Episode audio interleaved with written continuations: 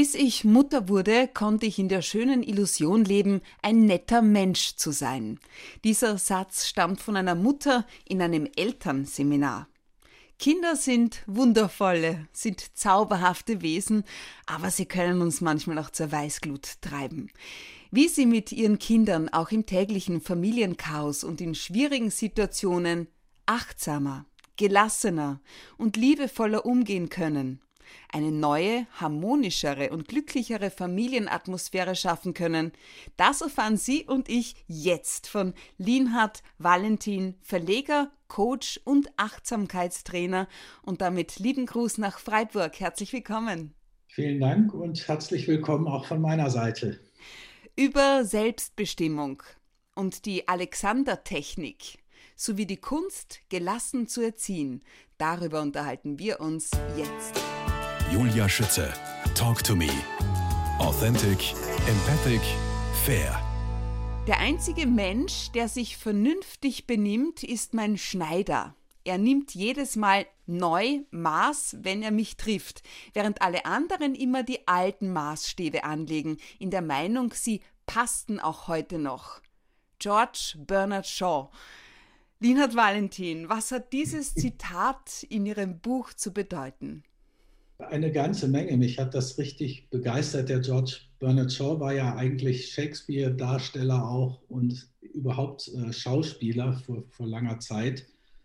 Und ich denke, was er sehr trefflich beschreibt, dass wir uns sehr schnell Bilder machen von Menschen. Also wie so Schubladen, der ist so, die ist so, das Kind ist schwierig, äh, das ist pflegeleicht oder brav, wie es in Österreich ja auch noch oft heißt. Ich bin halber Grazer, deswegen erlaube ich mir, äh, ich bin zwar in Deutschland aufgewachsen, aber eben halber Steirer sozusagen, ähm, dass wir uns sehr schnell Bilder machen von Menschen und dann aber eigentlich nicht mehr in Kontakt sind mit dem Mensch, wie er jetzt gerade vor uns ist. Und das hat mir gut gefallen, dieses immer wieder neu Maß nehmen, weil wenn wir, ich gehe jetzt mal speziell auch auf Kinder ein, das ist ja wohl unser Hauptthema heute, wenn wir so ein bestimmtes Bild von einem Kind haben, dann funken wir das ständig. Und das erhöht auch die Wahrscheinlichkeit, da gibt es sogar Forschungen dazu, dass sich das Kind gemäß unserer Erwartungen verhält.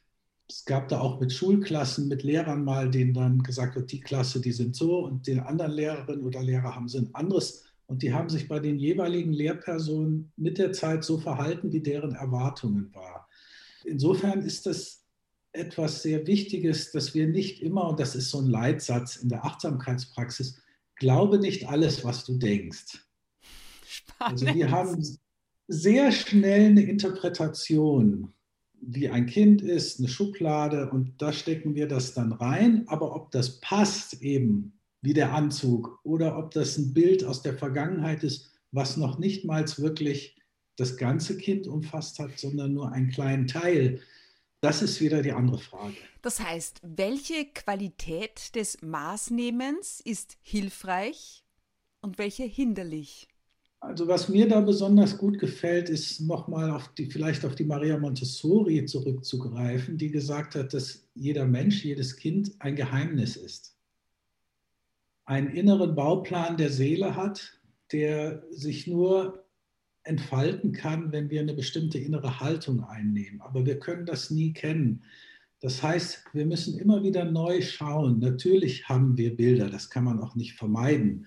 Das macht unser Geist, weil der fühlt sich sicherer, wenn wir Leute oder Dinge in Schubladen stecken können. Der mag das nicht, wenn sowas so offen ist. Und äh, selbst, wenn, wenn wir uns gestoßen haben, wenn wir die Diagnose haben, dann ist es schon leichter oder irgendwo was wehtut, als wenn wir nicht wissen, was ist es jetzt von daher ist das auch bei anderen Menschen oder bei Dingen immer wieder zu so einer Offenheit, Unvoreingenommenheit zurückzufinden. In der sogenannten Achtsamkeitspraxis heißt das der Anfängergeist. Also der Experte hat nur eine Sicht, der Anfänger hat noch viele Möglichkeiten.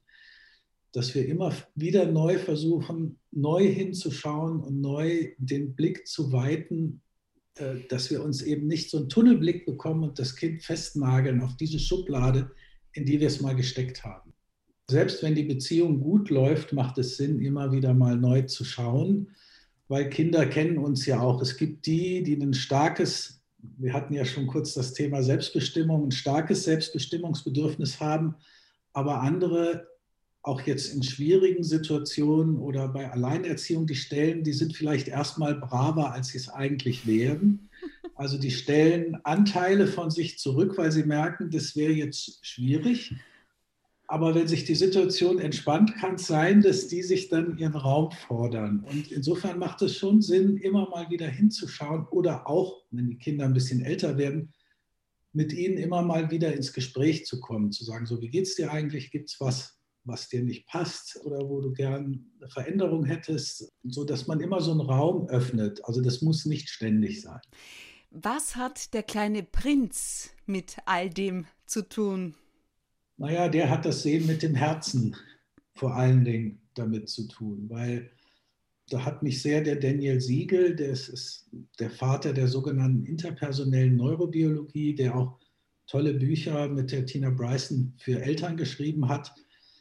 Äh, da habe ich das das erste Mal gehört. Der kommt aus der Bindungsforschung, wo er gesagt hat, es sind auch neuronale Netzwerke um das Herz und den Darm herum entdeckt worden, die auch Informationen verarbeiten. Also sozusagen die biologische Grundlage für das Sehen mit dem Herzen und für das sogenannte Bauchgefühl. Und diese Körpergehirne in Anführungszeichen senden ständig Informationen und das läuft wohl über die Insula in unserem Gehirn. Das ist ein Bereich, der eigentlich zuständig ist für Introzeption, also dass wir unseren Körper spüren, wahrnehmen können. Aber wenn wir jetzt ein starkes Bild haben oder zu gestresst sind oder die Kontrolle nicht verlieren können, dann haben wir keine Verbindung zu diesen Gehirnen. Dann ist unser Kopf da allein. Und das ist ja die Situation, in der wir Eltern ganz oft sind wir stehen vor einer Situation, haben keine Ahnung, was wir tun sollen. Ich sage immer, wenn wir immer wieder keine Ahnung haben wollen, brauchen wir uns nur Kinder zulegen. Fest dazu. Und das ist ja auch gut so. Also, es gibt ja nicht die Rezept, das, die Gebrauchsanweisung. Jedes Kind ist einzigartig. Und von daher finde ich das sehr spannend. Und da kommt eben die Achtsamkeit ins Spiel, dass wir nur Zugang haben zum Sehen mit dem Herzen und zu diesem Bauchgefühl, wenn wir unvoreingenommen und offen sind und einigermaßen gelassen sind. Weil Sie gesagt haben, Stress und Gelassenheit. Im Kapitel auch bei hohen Wellen, immer mit der Ruhe, empfehlen Sie Ärger achtsam auszudrücken und das Gift des Geistes entschärfen. Wie? Ja, da gibt es eine, also das ist ein, großes Thema, da könnten wir uns jetzt sehr lange unterhalten. Äh, ich darf eine, vielleicht allen das Buch tatsächlich ans Herz legen. Die Kunst, gelassen zu erziehen, Achtsamkeit im Leben mit Kindern. Also, wie? Ansatzweise. Einmal Gelassenheit heißt für mich nicht, dass wir so cool sind, dass uns nichts mehr etwas anhaben kann das wäre Gleichgültigkeit oder Wurstigkeit. Ähm, und das ist was völlig anderes, sondern eine wirkliche Gelassenheit bedeutet, dass wir das ganze Spektrum unserer Emotionen zulassen können, aber dass wir mit ihnen sein können, ohne mitgerissen zu werden. Also, dass wir die Wellen reiten können. Wir reiten den Tiger und der Tiger reitet nicht uns. Das wäre das Ziel. Manche haben nur ein Kätzchen, da ist das leichter. Manche haben eben einen starken Tiger, da ist das vielleicht eine Lebensaufgabe. Aber eine Sache wäre, der wichtigste ist, der Punkt zu finden, wo man merkt, jetzt kommt, jetzt kommt die Emotion, jetzt kommt die Wut. Und meistens ist unsere normale Tendenz, uns mit allem, was im Geist auftaucht, zu identifizieren. Mhm. Also ich bin jetzt wütend. Und dann sehen wir alles aus der Sicht der Wut und interpretieren auch das Kind, den anderen, die andere, die Situation aus diesem Tunnelblick heraus. Äh, an einem anderen Tag, wo wir entspannt sind, keinen Stress hatten, würden wir dieselbe Situation vielleicht ganz anders interpretieren und sehen. Also von daher den Moment mitzubekommen, okay, jetzt geschieht es.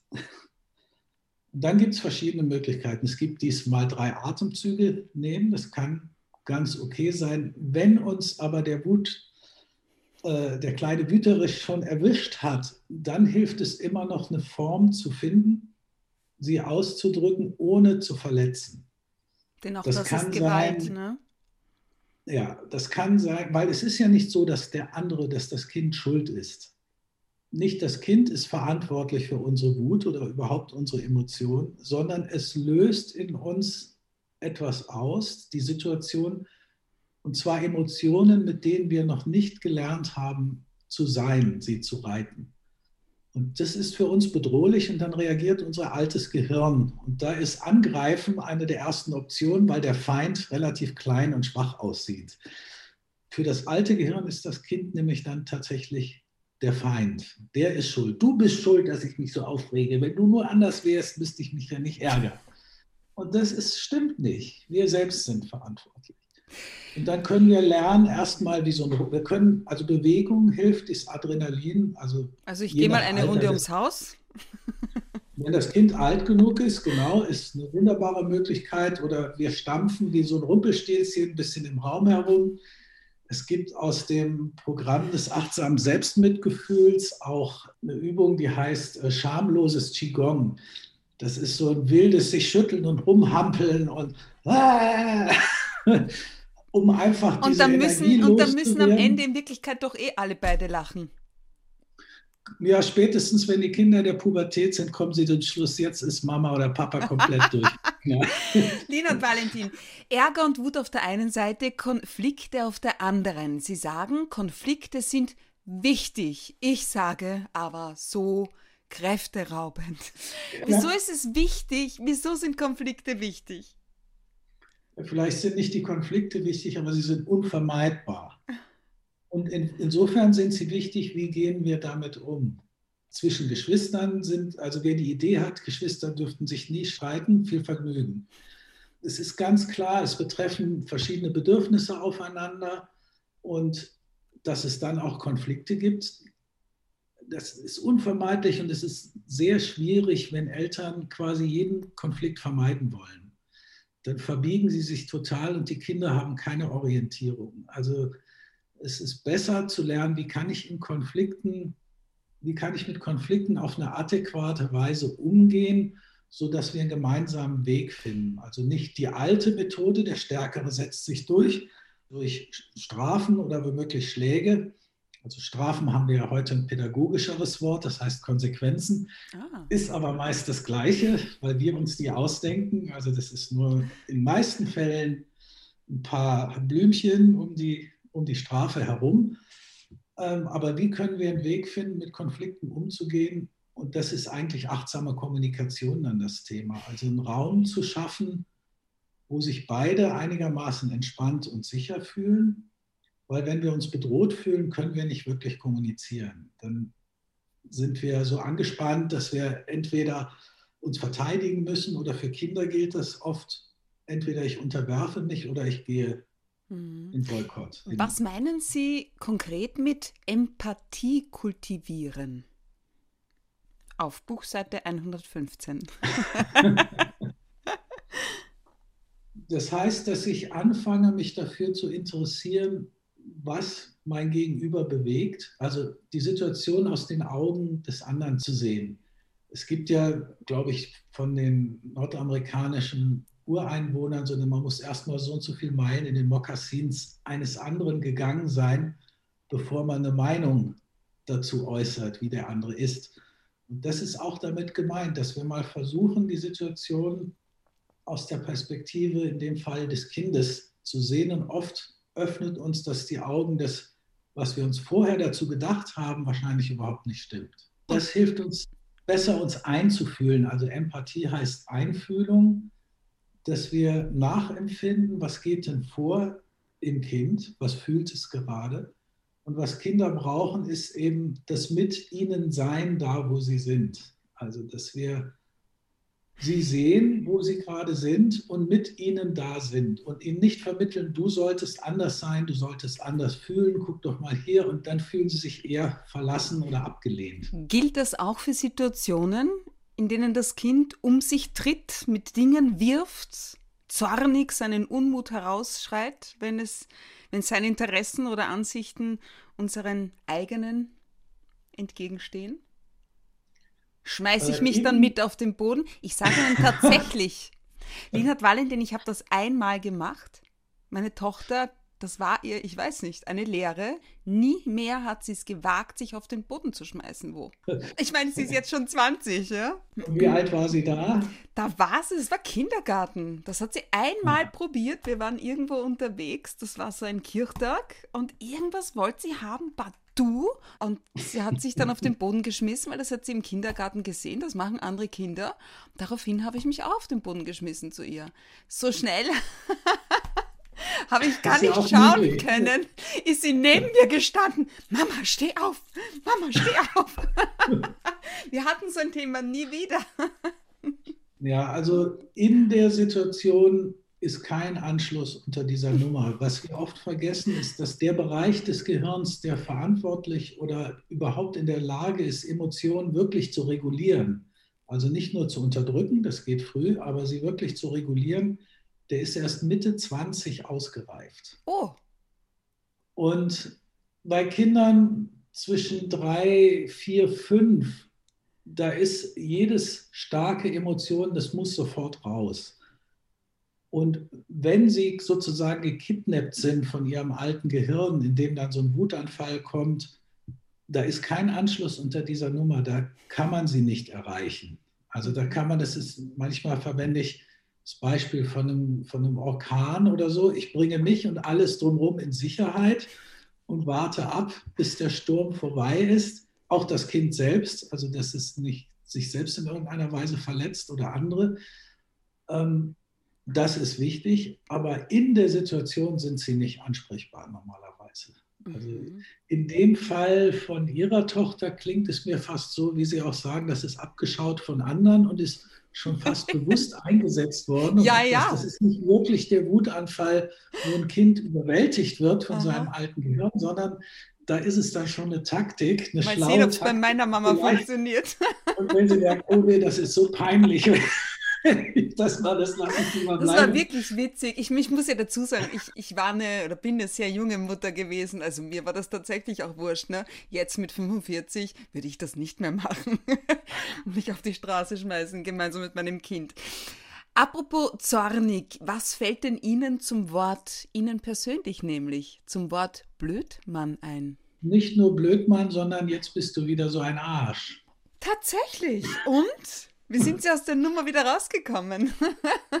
ja, in dem Fall war es so, war wahrscheinlich peinlicherweise auf dem Weg zu dem Seminar und war im Zeitdruck und er war vielleicht so acht, neun, zehn rum und wollte irgendwas von mir. Und ich habe dann nur so ein bisschen, habe keine Zeit. Und dann stellte er sich so hin und sagte, jetzt bist du wieder so ein Arsch.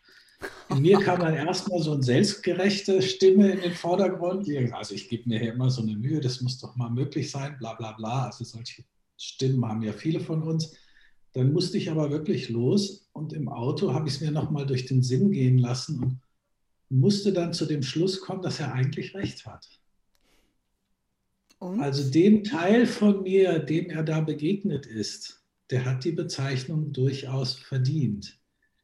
Wir sind aber mehr als unsere Teile, als der wütende Teil und das. Wir haben ja auch das, was man ein wahres Selbst nennt, unsere wahre Menschlichkeit, wo Mitgefühl, Empathie, äh, Geduld und diese Qualitäten sind uns ja eigentlich mitgegeben, nur der Zugang dazu ist vielleicht etwas schwierig, je nachdem, wie wir auch aufgewachsen sind. Und, als, und dann wurde mir deutlich, dass das eigentlich nicht in erster Linie unverschämt ist, sondern der Ruf nach dem anderen Vater, den er auch kennt.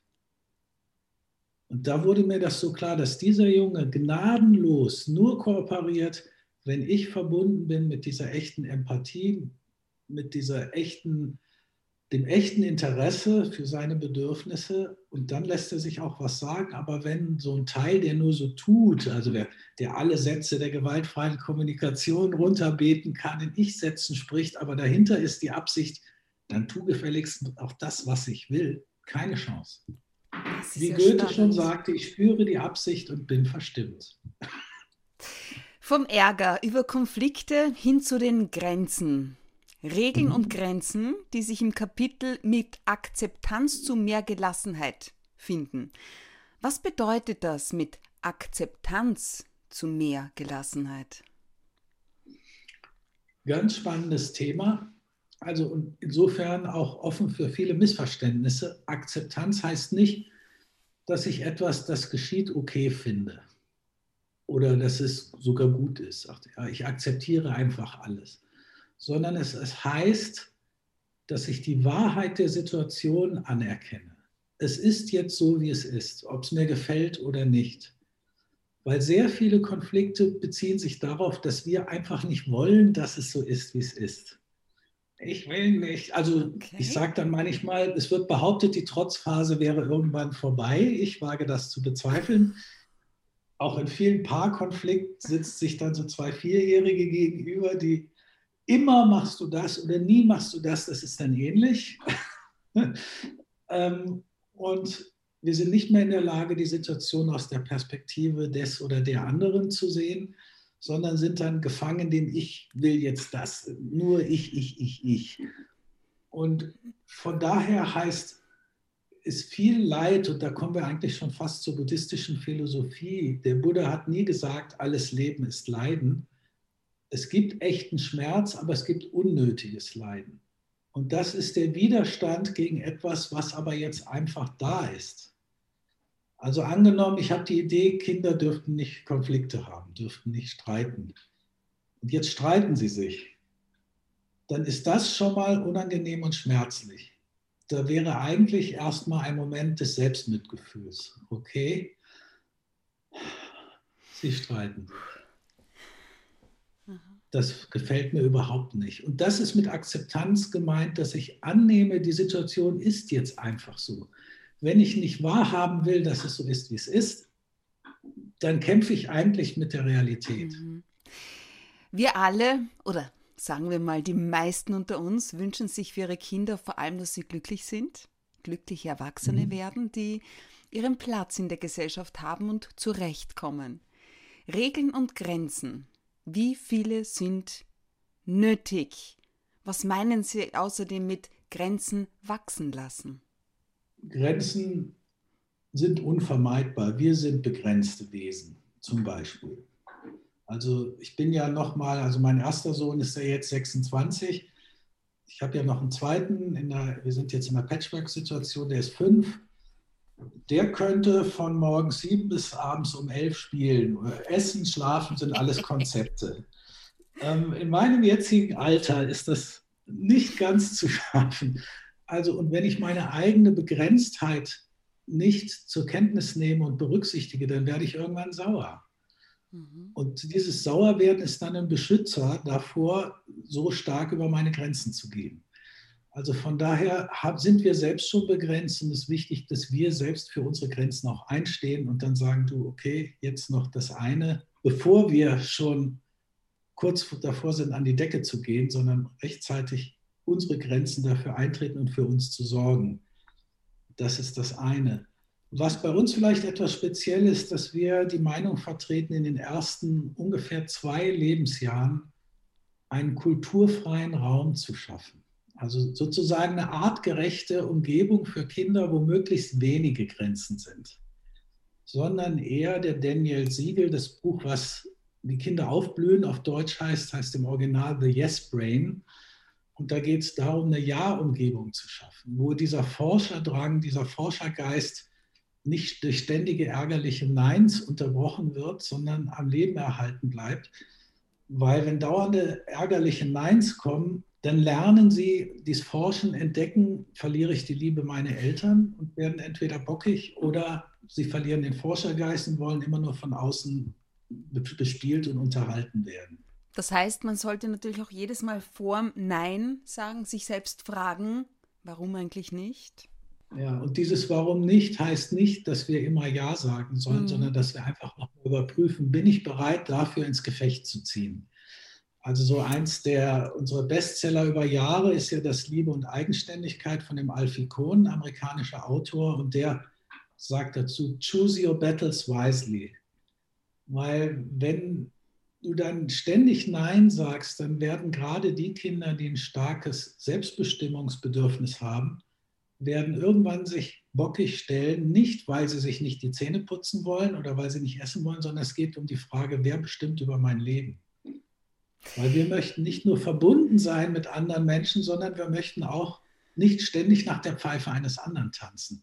Und das ist die Riesenherausforderung. Mhm. Gerade und besonders beim Thema Grenzen ziehen ist Achtsamkeit gefragt. Gerade hier ist es wichtig, die Beziehung an äh, die erste Stelle zu setzen und nicht ein schnelles Ergebnis anzustreben, sagen Sie. Was halten Sie demnach von Strafe und Belohnung bei Kindern? Da wäre auch, wer sich da vertiefen möchte, der Alfie Kohn eine reiche Fundgrube, der die ganzen Forschungen dazu herausgesucht hat, dass sowohl Strafe als auch Belohnung zu Egozentrismus führen. Also wenn wir Kinder bestrafen, lernen sie auch, der Stärkere setzt sich durch. Das ist die eine Lektion, die ich jetzt zum Beispiel meinen Kindern nicht vermitteln würde, sondern eher, wenn es Konflikte gibt, setzen wir uns zusammen und versuchen einen Weg zu finden. Und bei Belohnungen, ich denke manchmal kann das ganz okay sein, aber zu viel, und er kommt ja aus der amerikanischen Kultur, da ist das noch viel krasser, also auch das Loben, äh, das führt eben eher zu Egozentrismus. Da gibt es eine ganz spannende Studie mit, ich glaube, Vorschul, sogar vor Kindergarten, Zweijährigen, Dreijährigen. Und man hat, wenn die großzügig waren, ihnen dann noch sie gelobt und ihnen noch ein kleines Geschenk gegeben. Und zum Erstaunen der Forscher war die Wahrscheinlichkeit, dass sie später großzügig waren, umso geringer, je mehr sie gelobt wurden. Tatsächlich. Und das hat, haben sie sich dann gefragt, woher kommt das? Und was sie festgestellt haben, wenn ich von mir aus, weil ich mich mit jemandem verbunden habe, etwas abgebe, etwas schenke, dann ist das eine sogenannte intrinsische Belohnung. Es, es freut mich, wenn ich die Freude des oder der anderen sehe. Da brauche ich nicht eine Belohnung. Und wenn dann oft eine Belohnung von außen kommt, verschiebt sich das und es kommt dann ja, was habe ich denn davon, wenn ich was abgebe? Unter Beziehungsqualität verstehen Sie innerliche Zuwendung statt Erziehung. Das ist auch noch ja. so ein spannender Aspekt. Was verstehen Sie darunter konkret? Ja, ich glaube, eigentlich ist das gar nicht so kompliziert. Es ist dieses grundsätzliche Ja zum Kind erstmal, was nicht heißt, dass ich jedes Verhalten dulde. Aber die große Kunst ist es, wenn ich Grenzen setze, dass ich die dem Verhalten setze, aber nicht das Kind damit gleichzeitig. Also du bist in Ordnung, aber dieses Verhalten dulde ich nicht. Mhm. Und das ist eine Kunst, weil oft ärgern wir uns dann so über das Verhalten, dass es schwer fällt, im Hintergrund immer noch dieses positive Bild des Kindes zu behalten, gerade weil unser Gehirn eine Negativitätsverzerrung hat. Also negative Erfahrungen sind wie Klettband, die bleiben sofort hängen, positive rutschen durch wie Teflon. Also angenommen, Sie hatten zehn schöne oder 20 ganz schöne, vielleicht nicht sensationelle, aber schöne Interaktionen mit Ihrem Kind, aber eine Situation ist blöd gelaufen. Mit was beschäftigen wir uns am Abend? Na sicher. Und das führt dazu, dass wir so einen kritischen Blick entwickeln mhm. auf das Kind. Und unsere Erfahrung über viele Jahre ist tatsächlich, das Bild, das wir von einem Kind haben, das funken wir unbewusst ständig. Und wenn wir so einen kritischen Blick haben, dann, ohne dass wir was sagen, merkt das Kind, die gucken immer so, ich übertreibe jetzt so kritisch. Ja. Also irgendwas scheint mit mir nicht zu stimmen. Und das ist vielleicht eine der Wurzeln für das, was ich eine Volksseuche nenne, von so vielen Menschen das Grundgefühl, nicht gut genug zu sein, nicht zu genügen. Ja, allein mehr auf diese freudigen Momente auch zu achten, äh, und sie bewusst zu genießen und sich zu erinnern, ah, da gab es doch auch schöne Situationen, das gleicht diese evolutionär bedingte Negativitätsverzerrung aus. Und das ist kein positives Denken, dass ich mir einrede, es wird immer besser und ist doch alles toll, sondern die schönen Momente, die es ja gibt mit Kindern, dass wir die mehr ins Gewahrsein nehmen. Und laut Forschung müssen die wohl zwischen 10 und 30 Sekunden in, in unserem Gewahrsein sein, damit sie sich verankern können. Ja, Kinder sind wohl die größten Geschenke, die uns zuteil werden können. Ja, und dass sie uns so in den Wahnsinn treiben können, ja. liegt schlicht einfach daran, dass das so eine tiefe Liebesbeziehung ist.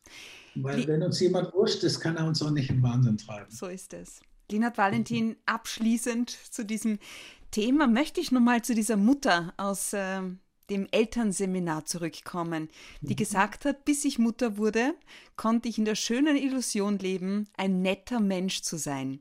Wie passt das jetzt zur Kunst, gelassen zu erziehen? Also ich denke, das ist sogar der Ausgangspunkt von vielen Eltern, Müttern vor allen Dingen, die zu uns kommen, die schon jetzt die Bücher, die ja schon inzwischen sind die Bestseller ja alles Bücher schon, die schon eine positive Sicht aufs Kind haben und trotzdem, gerade in Stresssituationen, verhalten wir uns dann auf eine Art und Weise, die eigentlich nicht unseren Werten entspricht. Und da kommt eben so eine vor allen Dingen Selbstmitgefühlspraxis und Achtsamkeitspraxis ins Spiel. Das schließt wieder an den Anfang unseres Gesprächs an mit der Wut, dass wir anfangen können, dann zu erforschen, statt jetzt Konsequenzen für das Kind neugierig zu werden. Ah, was hat das eigentlich in mir ausgelöst? War das Ohnmacht? oder war das Scham? Und was ist, was passiert, wenn diese Emotionen in mir getriggert werden? Also statt da draußen zu gucken, schaue ich, was macht diese Situation mit mir? Und dann kann ich ganz viel lernen über was die Ursache der Wut ist. Die möchte uns vielleicht beschützen vor der Ohnmacht oder vor der Scham. Weil wenn wir ehrlich sind, ist der Wutanfall immer noch besser, als diese Ohnmacht auszuhalten. Und wenn wir das nicht uns eingestehen, dann werden wir da auch nicht rauskommen. Das ist meistens eine Flucht in die Wut aus der Ohnmacht oder aus der Scham. Wann haben Sie sich zuletzt irgendwie so gefühlt durch Ihren Fünfjährigen? Der treibt mich eigentlich nicht so leicht in den Wahnsinn. Das macht eher das die Hündin, die, so. die das eher auslösen, vielleicht weil meine Erwartungen da anders sind. Ähm, also mein erster Sohn war noch mal viel strenger mit mir als jetzt der zweite. Der ist da schon etwas geduldiger mit dem armen alten Vater. Linhard Valentin, wir sprechen in Teil 2 gleich weiter.